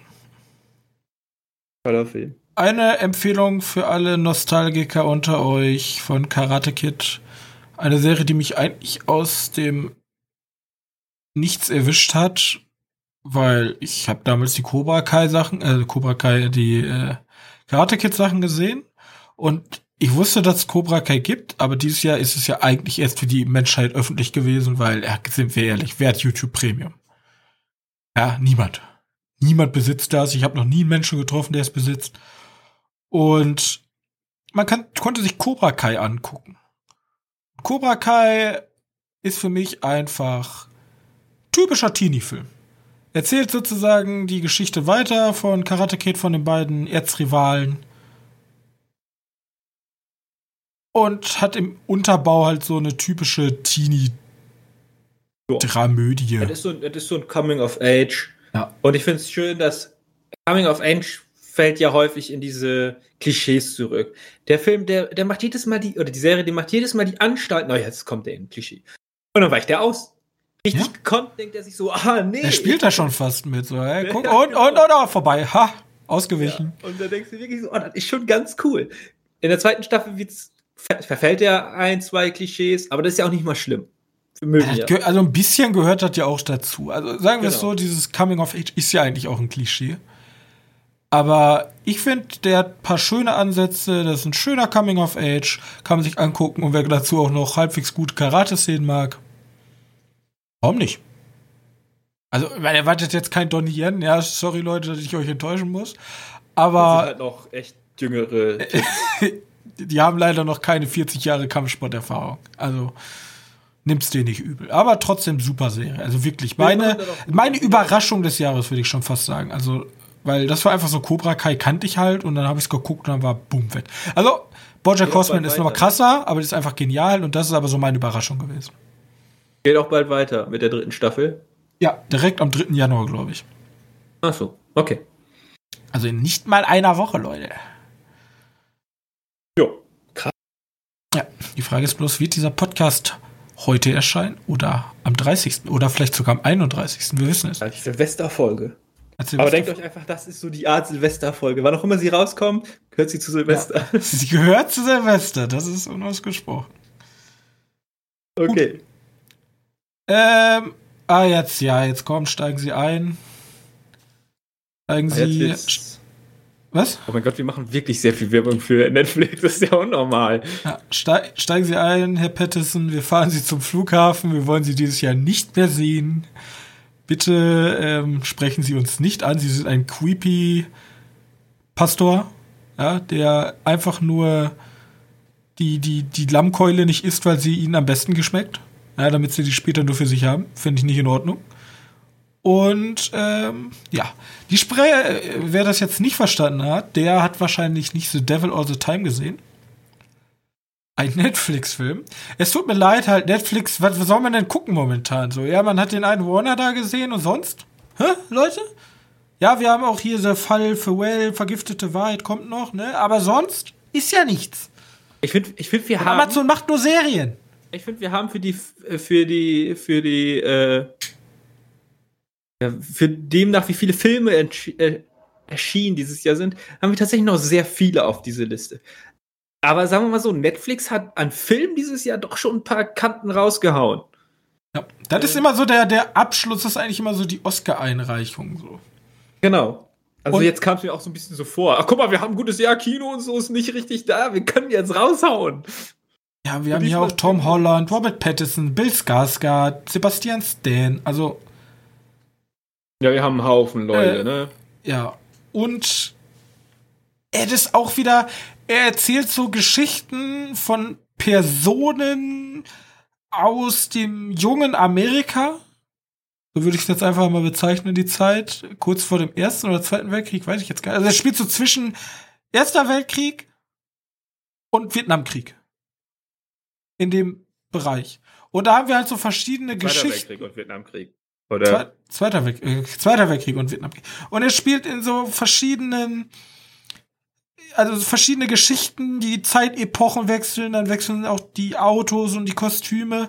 Die Charaktere sind natürlich wieder brillant geschrieben. Robert Pattinson du, ist, siehst, du siehst ein verkorkstes Leben von einem du siehst, und wie das dazu gekommen ist und wie das zu dem endet. Du siehst theoretisch eigentlich das Scheitern des amerikanischen Traums. Ja, genau. So. Und du siehst auch, was das Problem ist, sozusagen der Virus innerhalb dieses Traums. Und das ist größtenteils halt immer die Kirche. Also die Kirche hat ja auch einen sehr großen Stellenwert, tatsächlich. Genau. Und ah, einfach eine super frisch, ist halt super schweres Drama. Zwei Stunden zwanzig. Ähm, ich sag halt immer, schau schauspielerisch war es einfach gut. Tom Holland macht eine super, super Rolle. Wir kennen ihn ja nur als diesen sunny jungen Boy. Und hier spielt er mehr so ein auf der Flucht vor allem. Ja, Ja, hier ist das schon fast rough. Hier hast du schon rough. fast Schiss vor denen, dass der jetzt gleich ins Gesicht schlägt. Ja, also du, du möchtest nicht von, von seiner Butterbrotbox getroffen werden. Und auch Robert Pattinson, der spielt so einen ganz ekligen. Ja, ganz, ist ganz so ein-. Das- ey, Du gehst, also wenn, wenn, wenn du in die katholische Kirche gehen würdest oder Gotteshaus deiner Wahl und das wäre dein Prediger, Priester, Imam, was weiß ich, dann würdest du sagen, mm, ich tritt vielleicht doch lieber aus. Und das ist nicht mal, der hat ja nicht mal so viel Screentime, aber den nimmt er auch schon wieder extrem ein. Also ist sobald er im Bild ist, ist er auch der Fokus irgendwie. Ja. Also aber man muss dazu sagen, Tom Holland ist hier klar die Hauptrolle, vielleicht noch ein bisschen Bill Skarsgård, der den Vater spielt, und zwar eine Epoche davor, damit das vom Alter passt. Skarsgård hat auch eine, eine komplett seltsamen Charakter, auch wieder. Stimmt, der ist sehr gegen, gegen das Christentum. Oder gegen die Kirche, eher gesagt. gegen das fanatische ja. glauben, was ja damit super verbreitet war in Amerika. Gut, wer mag denn schon Fanatismus? Ja, Fanatismus ist immer Kacke. Egal Außer in welcher Star. Wars Fanatismus. Außer Star Wars Fanatismus. Hängt die Leute, die Star Wars 8 gemacht haben, auf. Ja, am besten. Ja, schrecklich, nein. Ähm, Der Satz wurde gesponsert von Ironie. ja, besser sagst du das. Ja, besser sage ich das. Die Leute sind ziemlich fanatisch da draußen.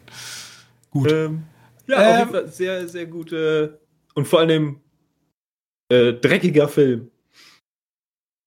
Sehr guter, sehr dreckiger Film. Ja. Guckt Ähm, euch an. Genau. Wie geht's weiter? Jetzt kommen wir, glaube ich, in den Endspurt. Wir haben schon eine Stunde zehn auf, den, auf der Uhr. Kommen Ja, wir wir zu, sagen, s- lasst uns zusammen besprechen. Unsere beiden kleinen Diamanten der, des Fantasy Filmfests. Wen möchtest du als erstes besprechen? Ja, fangen wir doch einfach mal mit Possessor an, weil der andere dir schon, glaube ich, ein bisschen mehr am Herzen liegt. Das stimmt. Also Possessor, ähm, ein Film von ähm, Kronberg, ich weiß nicht, wie der Vorname Cronenbergs Sohn Brandon Cronenberg, ähm, der sowohl die Regie als auch Drehbuch geschrieben hat. Und es ist so ein ganz komischer Sci-Fi-Horrorfilm. Es geht sozusagen um Auftragsmorde, die ausgeführt werden durch das Bewusstsein einer anderen Person. Also Was- sozusagen, was- es gibt einen Lenker und der Körper ist nur das Gefäß zum Morden. Was tatsächlich eine der asozialsten Arten ist, einen Auftragsmord zu machen. Weil der, der Körper, der benutzt wird, kann halt nichts machen. Er wird halt einfach nicht wehren. Doch irgendwann verschmilzt oder bei einem Fall fängt an der Körper und der Geist des Mörders, also der Geist des Mörders und der Körper der ausführenden Person fangen an zu verschmelzen. Ja. Und darauf strickt er dann eine ganz Du hast, ja, ja, du so hast eine, halt diesen, was, was bin ich? Bin, bin ich der Geist? Bin ich der Körper? Wer gewinnt hier die Oberhand? Ist auch super, super Buddy-Horror-Parts mit drin.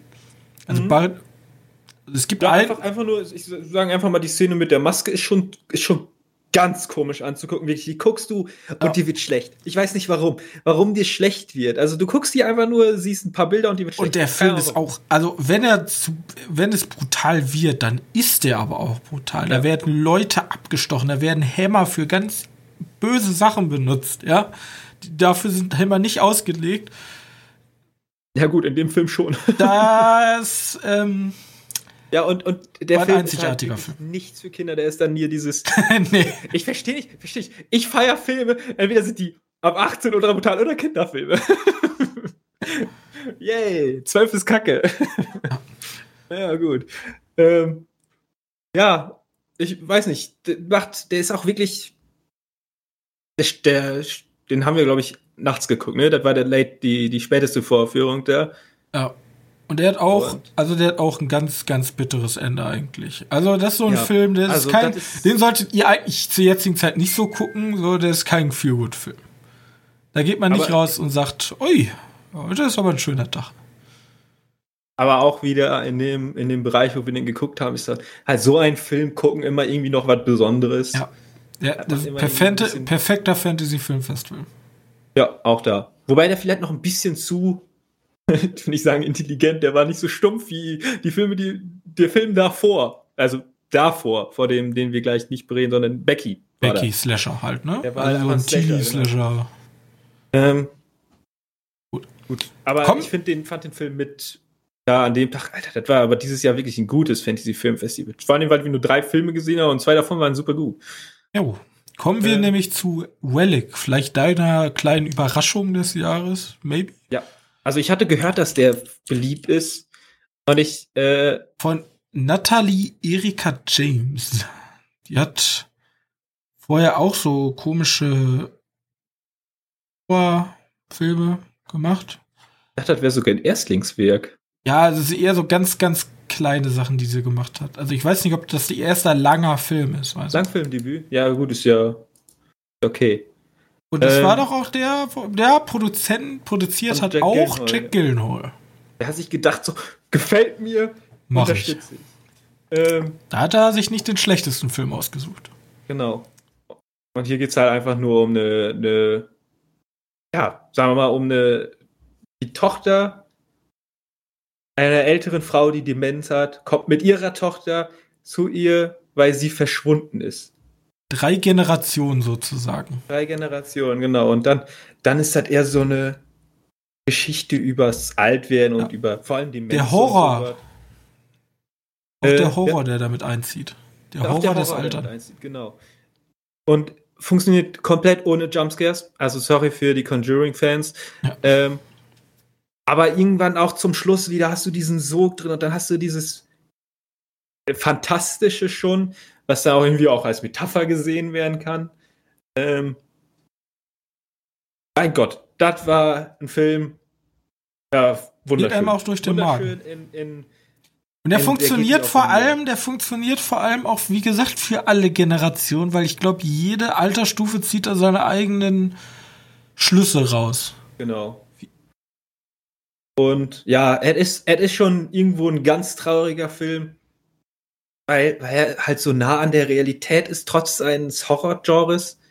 Ja, immer zu hören, dass Horror ist so ferner von der Realität. Nein, Horror ist vielleicht sogar der Genre, was am nächsten an der Realität ist. Zumindest Äh. bei diesem Film auf jeden Fall. Genau, aber ja, jetzt kein Saw oder so, aber ja, der ist, Das ist ja schon fast Fantastik-Horror. ja, der ist auch schon, hier steht auch Drama. Drama würde ich schon den auch schon fast geben. Ja. Drama Horror. Ähm, ja, wunderschöner Film, sehr viele Metaphern, aber auch geht an die Nieren. Vor allem, wenn man selbst da so ein bisschen Kontakt in der Familie hat mit, Tot. ja, Alzheimer Alter. vor allem. Ja. Äh, ja. Ähm, und auch wieder für die Leute hier, die ich hier sehe, die den Film einen Totenkopf gegeben haben für furchtbar, furchtbar. Was euch? Ich hasse euch, ja, so in etwa. Fanatismus. Okay. vom Fanatismus. Ähm, gut. Ich habe noch auf meiner Liste Vergiftete Wahrheit. Haben wir jetzt vor kurzem erst besprochen. Am besten guckt ihr euch dazu einfach den Podcast an. Ähm, eigentlich relativ funktio also funktioniert eigentlich genau wie The Report. Ist natürlich mit einem anderen Szenario geht um Umweltschutz und die Verschleierung vor großen Konzernen und die ab und zu Machtlosigkeit, die so ein Konzernmonster gegen einen kleinen Farmer und seinen Anwalt stellen kann. Ähm, super immersiv, Teil auch super bedrückend, ja. Aber auch irgendwie hoffnungsvoll und auch mal erklärend, so ein Prozess, also Gerichtsprozess, dauert super lange und kann echt Leute aufreiben. Ja, man kann natürlich. Ja, du, brauchst, du brauchst einen verdammt langen Atem, um gegen solche, solche Viecher anzukommen. Ja. Und das nicht nur als, als Anwalt, ja, auch vor allem als Anwalt, aber auch als alle Angehörigen. Ähm, übrigens auch ein Film, der 2019 schon rauskam. Und das, das behauptet, dann, dann wird der irgendwie komplett von den Oscars übergangen. Ja, der ist generell, der ist bei uns ja super spät erst erschienen, ne? Genau.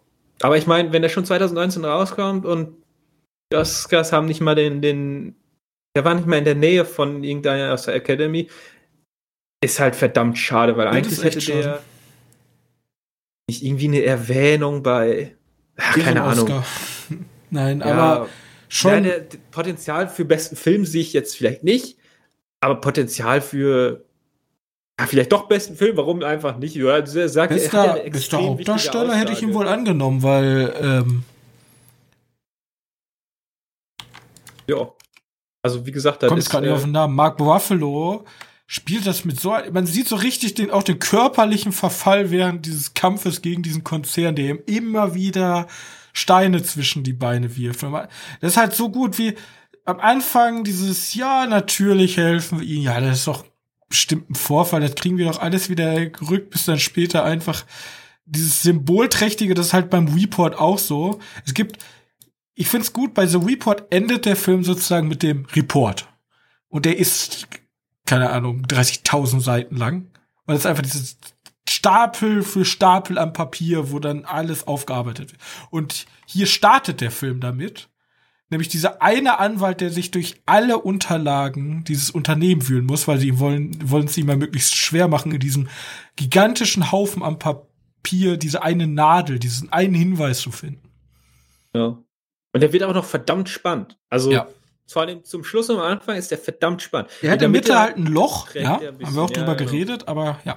Guckt euch die Podcast-Folge an, wenn ihr gerne mehr darüber, also generell, ihr könnt euch zu allen Sachen die Podcast-Folge angucken, weil alle Folgen, die wir hier besprochen, also alle Filme und Serien haben wir im Podcast noch besprochen. Genau. Und wir werden jetzt auch immer später im Jahr, ne? Nur für die, die das nicht Ja, so wir sind chronologisch vom Anfang bis Ende des Jahres vorgegangen. Kommen wir zu den beiden letzten dreien, so. Aber Ich wollte noch, wollte noch kurz sagen, ich habe mal geguckt, wo Depot überall drin ist. Scheiße, ist der Konzern groß. Die Pols, ja. Alter. das ist nach dem echten, also dieses, dieses Teflon, also was es heute so- so nicht mehr gibt, ne, zum Glück. Aber ähm, ja, Teflon gibt's noch. Teflon gibt's ja immer noch. Bloß diese- gesund, ja. gesünder. Aber er sagt ja, also dieses, ich finde es ja witzig, also diese Teflonpfanne, dass man da nicht mit der Gabel reingeht. Ähm, Weil du es das- zerkratzen würdest. Ja, jetzt Abkratzen- auch, ne? warum. Das ist nicht umsonst eine Warnung. So, oh, gut. Ähm, eine kleine Empfehlung noch von mir, sehr, sehr speziell, aber super gut gespielt. Äh, das Damen-Gambit. Ähm, eine Serie auf Netflix, genial geschauspielert, super spannend. Ich, also, ähm, ich mochte vorher schon Schach, vielleicht bin ich deswegen ein bisschen einfach vorbelastet, aber ähm, ich finde es halt mal gut, eine emanzipierte Frauendarstellerin in so einer Rolle zu so einer Zeit und dann auch sieben Folgen Ende der Geschichte, Punkt. Natürlich ist es so nie passiert, ist natürlich alles frei erfunden, ist aber, dass Schach so eine Sogwirkung, so einen Spannungsbogen tatsächlich erzeugen kann, während Leute sozusagen auf ein Brett gucken. Ja. ja, Wahnsinn. Also gu guckt's euch an. Darmgambit. gut. Ich glaube, über Ähm, den nächsten Eintrag Müssen wir aber- nichts sagen. Müssen wir nicht mehr so viel sagen. Dafür kam die letzte Folge raus, da haben wir zwei Stunden darüber geredet, wie Ja. cool wir die Serie tatsächlich finden und wo die Probleme liegen. Es geht halt um The Mandalorian. Ähm, Warum Mandalorian auf einmal richtig gut ist, könnt ihr erfahren in der letzten Folge vor dieser Folge. Das The Mandalorian Special hat dauert knapp äh, fast zwei Stunden da. Also wenn ihr dann nicht zufrieden seid und nicht genau wisst, warum das ein richtiger Schritt für die Star Wars Franchise ist, können wir euch nicht mehr helfen. Genau. Und jetzt habe ich noch einen Film, worüber wir im Podcast noch gar nicht gesprochen haben, weil ich den erst vor kurzem gesehen habe, Ah. aber ich den noch irgendwie reinbringen wollte, weil ich den doch noch ganz schön fand. Soul. Soul hat auf Disney Plus seinen Start bekommen am 25. 12. Lass Ähm, uns ganz kurz eine Mini-Besprechung rausmachen. Ich wollte Ja. losfragen. Ich habe super oft gelesen, äh, das Thema soll ja ein Leben vor dem Tod sein. Ja, ich kann, ich kann mal gleich, glaube ich, drauf, ich komme gleich drauf zu sprechen, Okay, weil das ist schon ein bisschen komplexer. ein bisschen komplex alles. Ähm, Fakt ist, wir sehen jemanden zu, der nicht so unbedingt sein Traumleben führt. Er ist halt Lehrer, Musiklehrer an einer, an einer Grundschule, glaube ich.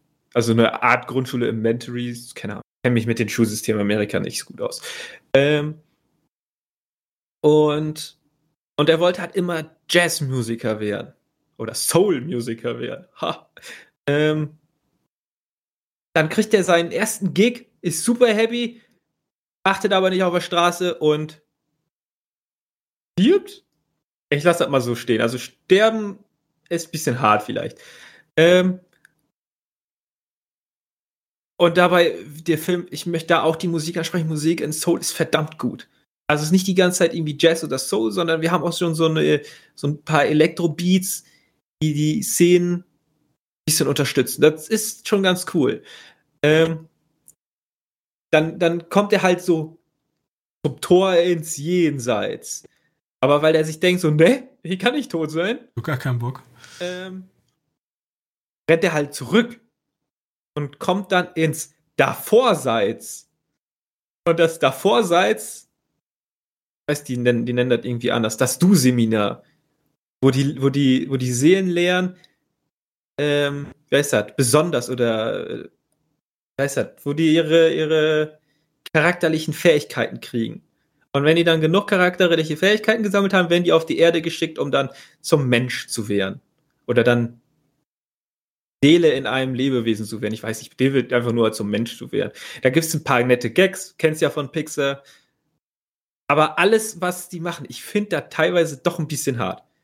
Ich weiß nicht, ob ich da mit einem Kind gucken würde, weil ich saß davor, vielleicht versteht ein Kind das auch nicht, aber ich saß davor und dachte mir schon so, Alter, das ist jetzt hart. Also ich meine, Pixars Filme ziehen ja tatsächlich ihre Schleue daraus, dass sie sowohl für Kinder was bieten, als auch einfach Konzepte, die Kinder gar nicht checken, dafür Erwachsene da sind. So, das ist ja dieser Spagat, den du machen musst, so, das verstehen die Erwachsenen, da sind die Kinder aber zu dumm für, aber die Kinder haben trotzdem eine geile Zeit. Ja. Ja, kann ich mir gut vorstellen, dass das so irgendwie funktioniert. Ich möchte sagen, der ist auf jeden Fall sehr schön gemacht. Diese Zeichenstil ist interessant. Die hat ein paar gute Gags.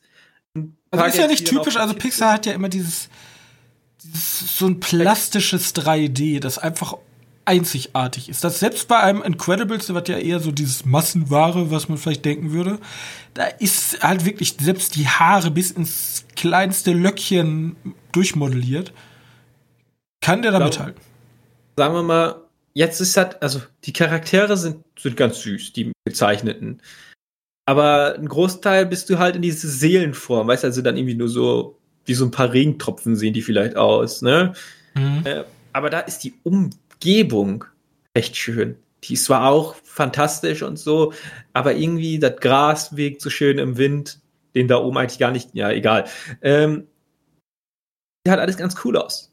Und die anderen Viecher sind halt nicht wirklich menschlich, sondern haben so abstrakte Form, eher wie so ein Picasso-Gemälde. Ja, die ähm, vor, vor, also vor. Welt. Ja, die erzählen so, ja, ich habe die Form angenommen, weil euer menschliches Gehirn meine richtige Form nicht erkennen kann. Und ich wieder, ah, Lovecraft. nein, nein, alles gut. Ähm, äh, Lila. ja, nee, alles, alles ganz cool. Ähm, ganz so in der Mitte machen die dann so einen Kniff. Weiß nicht, ob mir das gefallen hat, aber damit machen die natürlich weiter und erzählen noch ein paar schöne Geschichten. Ich kann mal kurz den Kniff spoilern. Also wer den noch sehen möchte und da komplett, das ist so, passiert schon äh, nach der ersten halben Stunde passiert.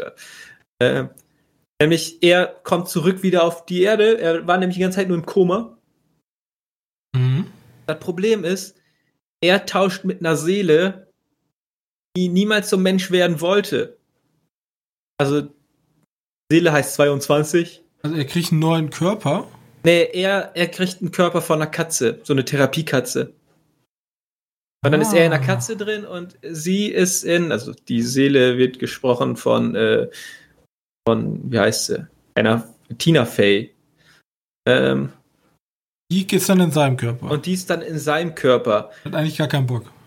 Und hat eigentlich gar keinen Bock. Und sie muss, oder er muss ihr dann die ganze Zeit erklären, wie man denn Mensch zu sein hat. Äh, und dann ja, findet sie heraus, wie toll es ist, Mensch zu sein. Und dann will sie auch Mensch sein. Naja, das kennst du doch. Die ganzen, ganzen Pixar-Geschichten. Es ist halt, er dreht sich halt ein zu alles steht Kopf und, und so. Ähm, den kann man sich auch mal zu Hause geben. Also ist jetzt ein bisschen schade, vor allem wenn, wenn die Jenseits zeigen und dieses große Tor, wo hinfahren, die ganzen Seelen, die da in den Himmel kommen. Ha, schwierig. Also wirklich, ich finde es ich find's teilweise echt ja. schwierig. Wenn dann, dann der Sohn fragt, wo fahren die denn hin? ähm. Also, da muss man sich wirklich gut überlegen. Ich glaube, mit ein paar Kindern, die schon ein bisschen weiter sind, werden vielleicht eine gute Zeit haben. Aber die ist schon, ist schon teilweise echt traurig. Aber der, wie gesagt, wie so ein Pixar-Film lösen die das alles so in eine recht gute Geschichte auf. Und ich finde, da er die Nebencharaktere da ein bisschen Geschichte oder ein bisschen bekommt, finde ich ganz toll. Also da finde ich den Hauptcharakter nicht mal so gut. Er ist halt, ja, ich möchte hier Soul- oder Jazzmusiker werden. Ähm, und das ist meine größte Bestimmung. Und dann nachher fällt mir auf, ah, Lehrer ist doch schon geil, die Leute aufs Leben vorzubereiten. kennt man doch alles. Haben wir alles schon gesehen. Deswegen ist da die Nebencharaktere, die eher so ein bisschen unerschlossen sind, außer halt die Jazzmusikerin, die komplett erschlossen ist, die ist langweilig, ähm, so ein bisschen unerschlossen sind und ein bisschen über ihren Leben erklären, erzählen, hat so einen Vibe von, denn das nochmal auf Netflix. Das, was für Erwachsene war. Oder so eine Art Podcast nur mit Animation dahinter. Ähm, Erzählung ähm, Enthüllung zu Mitternacht. Enthüllung zu Mitternacht. Hat diese Art von Vibe nur halt kindlich gerechter und ein bisschen einfacher zu fassen. So, hat so eine, so eine spirituelle Art, du sollst zufrieden sein oder sei zufrieden mit deinem Leben, weil irgendwo ist alles mega geil. Ja, so ein Think positiv. It's always sunny in your life. Ja, hört sich super an. Muss ich mir ja, auch nochmal deswegen, äh, süßer Film. Äh, lohnt sich wirklich mal einfach anzugucken. Ist auch ab null, aber ab null guckt man keine Filme. Egal. Ja, äh, den wollte ich noch mal kurz ein bisschen erwähnen, weil sonst komme ich da nicht zu. Das war's.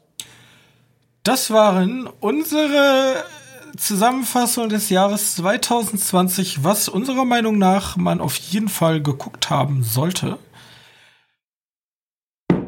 Ja, ich genau. hoffe, ihr konntet ein, zwei Schmankele mitnehmen aus unserer Liste. Wenn ihr jetzt zum Abschluss des Jahres uns noch einen Gefallen tun wollt, dann gebt uns doch bei iTunes bitte eine nette Bewertung. Außerdem könnt ihr unter dieser Folge schreiben, wenn wir welche vergessen haben. Wenn wir was vergessen haben, schreibt uns eure Lieblingsgeheimtipps gerne auch bei Twitter oder per E-Mail. Ähm, wir würden uns freuen, Input zu bekommen, denn dann können wir unser Filmwissen ein bisschen äh, erweitern, was wir vielleicht verpasst haben dieses Jahr. Vielleicht sind, ist irgendwas komplett unter unserem Radar äh, weggeflogen. Ähm, außerdem sehen wir uns nächstes Jahr wieder. Wir steuern ja langsam auf die Folge 100 zu. Da will ich noch eine kleine Besonderheit für vorbereiten. Ich hoffe, das Jahr 2021 wird ein bisschen angenehmer als dieses Jahr. Und ich hoffe, für euch wird das Jahr 2021 auch ein besseres Erlebnis. Vielleicht war ja dieses Jahr auch voll geil für euch. Keine Ahnung. Ich hoffe, 2022 wird toll für euch. Wir sehen uns nächstes Jahr wieder in aller Frische. Bis dahin noch ein schönes Silvester euch. Hannes? Ja, haben wir mich nicht gehört. Nein. Tschüss. okay, tschüss. Tschüss. Ja.